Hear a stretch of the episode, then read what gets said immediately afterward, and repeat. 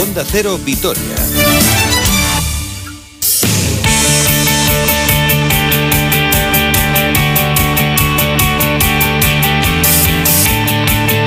Hola, ¿qué tal? Saludos y muy buenas tardes. Una hora 46 minutos 4 segundos de este miércoles 27 de enero de 2021. Cogemos el relevo de Susana Marqués para hablar de deporte a la vez, aunque vamos a comenzar hablando del Basconia, que tiene hoy cita a partir de las 9 menos cuarto en tierras francesas frente al Asbel Villerman en una nueva jornada de la Euroliga, en este calendario auténticamente de locos, donde el viernes va a recibir en el Fernando Bues Arena al Zalgiris. Dos partidos que son una auténtica final para los de Dusko Ivanovic, ya que ahora mismo se encuentras decimoterceros con nueve victorias y 12 derrotas a tres del playoff y si el equipo quiere seguir eh, aspirando a meterse en el top 8 tiene que sacar estos dos eh, triunfos frente a un Asbel Villerban al que ya se conoce perfectamente y con el que se tropezó en el encuentro de la primera vuelta en el Fernando Bues Arena por 86 a 88. Uno en conjunto que además llega en buena racha después de ganar a Olympiacos y a Valencia. Bien es cierto que está en la antepenúltima plaza de la clasificación con 7 victorias y 14 derrotas. El conjunto de Parker con una mezcla de americanos y franceses. Una plantilla, la verdad,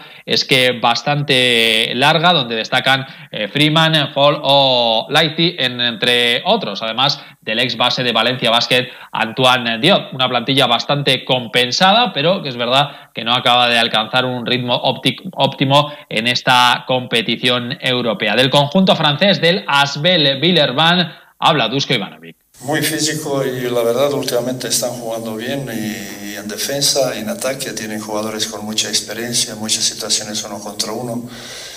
Tienen también juego interior que aquí eran dominantes contra nosotros, pero bueno, esto es Euroliga. Aquí en este partido ellos eh, no, no, estaban completos en este partido, pero ha hecho un muy buen partido, sobre todo Fall, Diot y Cole. Norris Cole, yo creo que esos tres jugadores que ha hecho muy bien, ahora son mucho más completos y juegan mejor, pero bueno, nosotros creemos que podemos jugar contra ellos. Y además aquí ya no hay excusas, el Vasconia tiene que ganar sí o sí, insisto, para seguir con opciones de estar en el top 8 de esa octava plaza que ahora mismo ocupan Zalgiris y Efes. El Fenerbahce también está con 12 victorias, pero sería el primer equipo que ahora mismo se quedaría fuera de los 8 elegidos. Un Vasconia que la verdad no llega ni mucho menos en su mejor momento después de tres derrotas consecutivas contra Fenerbahce, Maccabi y Alba de Berlín. Eh, cuenta con Soran Dragic, aunque con esos eh, problemas que el otro día nos contaba el propio Dusko Ivanovic y la verdad en un bajón de juego bastante preocupante y con esa imperiosa necesidad de sacar los encuentros adelante. He preguntado Dusko Ivanovic sobre cómo está viendo a su equipo y sobre las eh, aspiraciones, sobre las opciones en la clasificación. La verdad que no hay tiempo de mirar atrás, ni cuando ganas ni cuando pierdes, así que miramos adelante y creemos que tenemos que estar bien. Eh, yo veo nuestras opciones eh, hasta el último momento que vamos a luchar, ya veremos. Bueno, yo creo que, que, es evidente que ahora no defendimos como hemos defendido anteriormente, tenemos muchos partidos, no hay tiempo de entrenar, no hay tiempo de preparar, no hay ninguna excusa, solo digo. Entonces sí que bajamos un poco nuestra defensa y yo creo que esto es nuestro gran problema ahora. No, pero yo creo que somos un equipo que tiene ganas de jugar cada partido 100%. Espero, ¿eh? Espero. Yo lo tengo por lo menos. Espero que mis jugadores también. Jornada número 22 de la Euroliga, que ya nos ha dejado los siguientes resultados. Victoria del EFES 86-72 ante el Estrella Roja, del Bayern Múnich 93-95 en Moscú ante el Kinky. Venció el Fenerbahce 82-75 al eh, Maccabi y triunfo del Armani 90-79 ante el Olympiacos, además de la victoria del Barcelona 85-81 ante el Zenit de San Petersburgo. Para hoy, además del duelo en, eh, entre el Villerban y el Vasconia, se juega a las 8 de la tarde el Alba CSK de Moscú, a las 9 el Real Madrid Panathinaikos y el Valencia Basket frente al Zalgiris. Pasamos a hablar eh, de fútbol, del Deportivo Alavés, pero del Alavés Gloriosas, que continúa intratable al frente de la clasificación en este reto Iberdrola después de sumar su cuarto triunfo consecutivo. Son líderes con 25 puntos con dos de ventaja sobre el Barcelona, que además tiene un partido más, y con seis de ventaja sobre el Seaúl, eso sí, este conjunto con dos encuentros menos. Tenía yo ganas de hablar con la capitana de este Alavés Gloriosas, que es María Ortiz de Pinedo. Capitana, buenos días. Bueno, lo primero, ¿cómo estás de tu lesión, María? Pues bien, bien, eh, poco a poco recuperándome, ya caminando todo con, normalidad, o sea que bien. ¿Cómo lo estás llevando? Dos seguidas, esto tiene que ser duro, ¿verdad? Pues sí, sí, la verdad que, que bueno, no me he encontrado nunca con una situación así, pero bueno, así se vio y aunque sí que no es del todo raro que, que un futbolista que haya sufrido un cruzado eh, a lo largo del tiempo pueda pueda pues, pues o, recaer de la misma o tener otra sí que es cierto que en mi caso fue súper seguido o sea que bueno se juntó un poco la mala fortuna pero pero bueno eh, con la conciencia tranquila por el trabajo que había hecho con, con la primera recuperación ahora me ha tocado la otra y, y bueno con ganas y, y, con mentalidad positiva para, para poder sacarlo adelante y progresando un poquito cada día.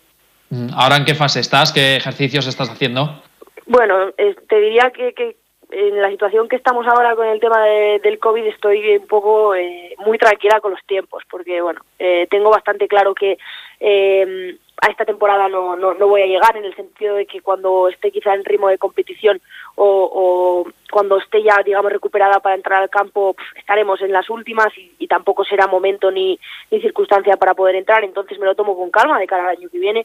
En la fase que estoy ahora digamos que es pues bueno eh, primero es la, intervención no que te tiene depende de lo que te hagan eh, unos cuantos días en reposo. En mi caso fue mucho porque en esta segunda rodilla me, me rompí también el menisco junto con el cruzado. Entonces eh, en ese menisco me tuvieron que hacer una, sutura, que no siempre lo tienen que hacer, solo cuando está demasiado roto, digamos, y eres una persona joven.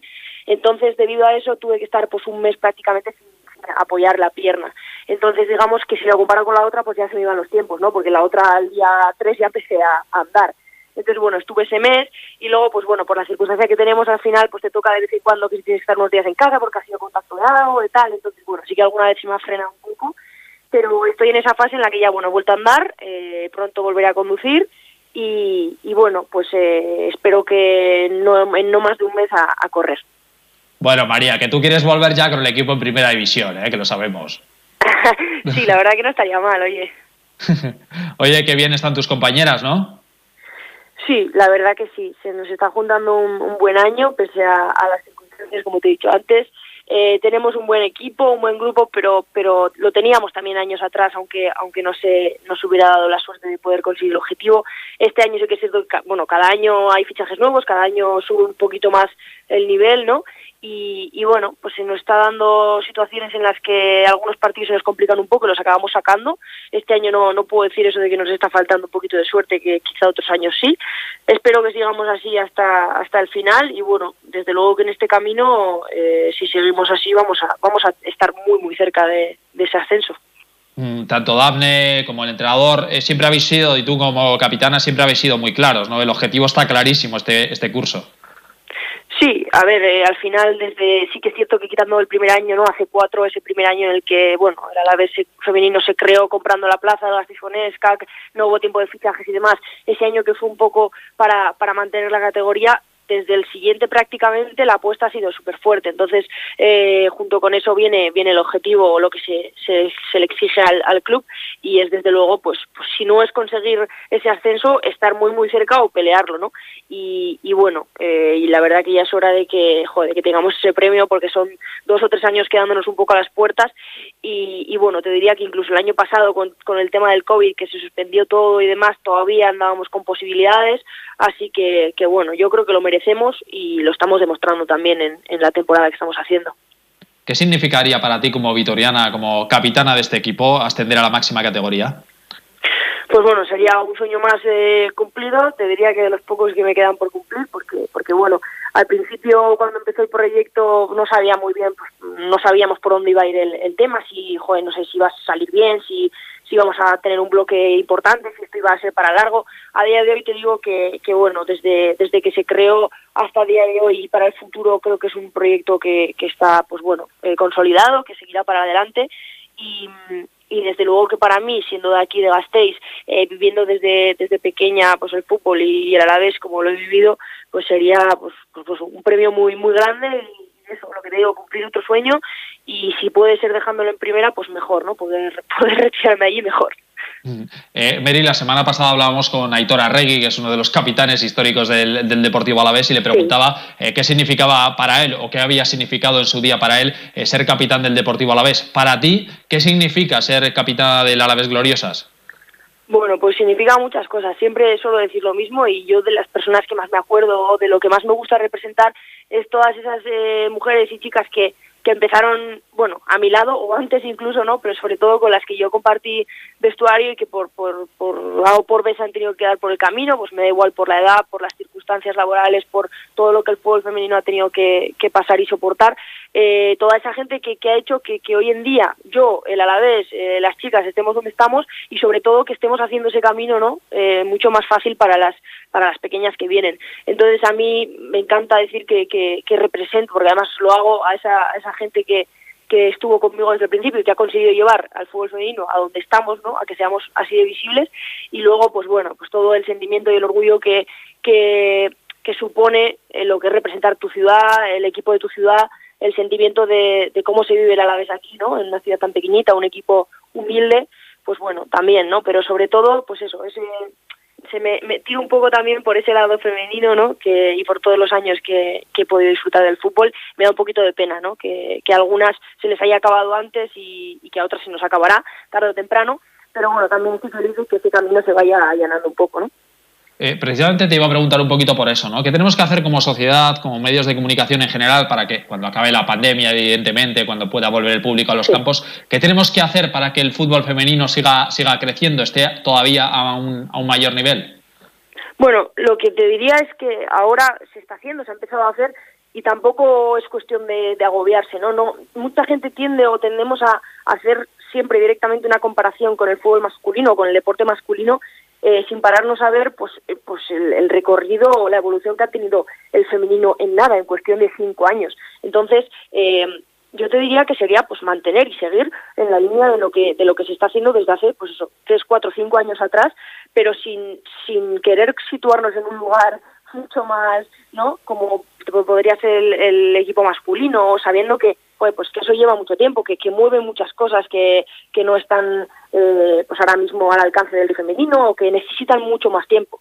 Pero, pero desde luego que la línea que los medios de comunicación estáis siguiendo desde hace ya poquitos años para, para el fútbol femenino, eh, cosas como que un club eh, de nombre como es el Deportivo Alavés haya absorbido a otro para, para representarlo, ¿no? Pues esos, esos pasos pequeñitos que se están dando por toda España, abrir estadios, eh, retransmitir partidos, este año la primera Iberdrola, eh, prácticamente, bueno, no, no todos, ¿no? Pero prácticamente cada fin de semana tenemos algún partido si no muchos, eh, para poder verlos por televisión. Entonces, bueno, yo creo que es cuestión de seguir un poco con eso, ¿no? En esa línea sin dejar de hacerlo.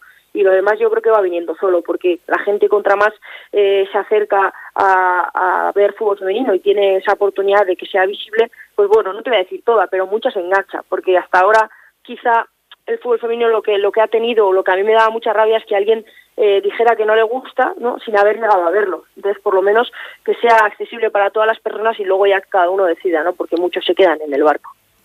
María Ortiz de Pinedo, capitana del Alaves Gloriosas, muchísimas gracias y muy prontito te vamos a ver ahí con un balón en, en los campos de, de, fútbol. María, un abrazo, gracias.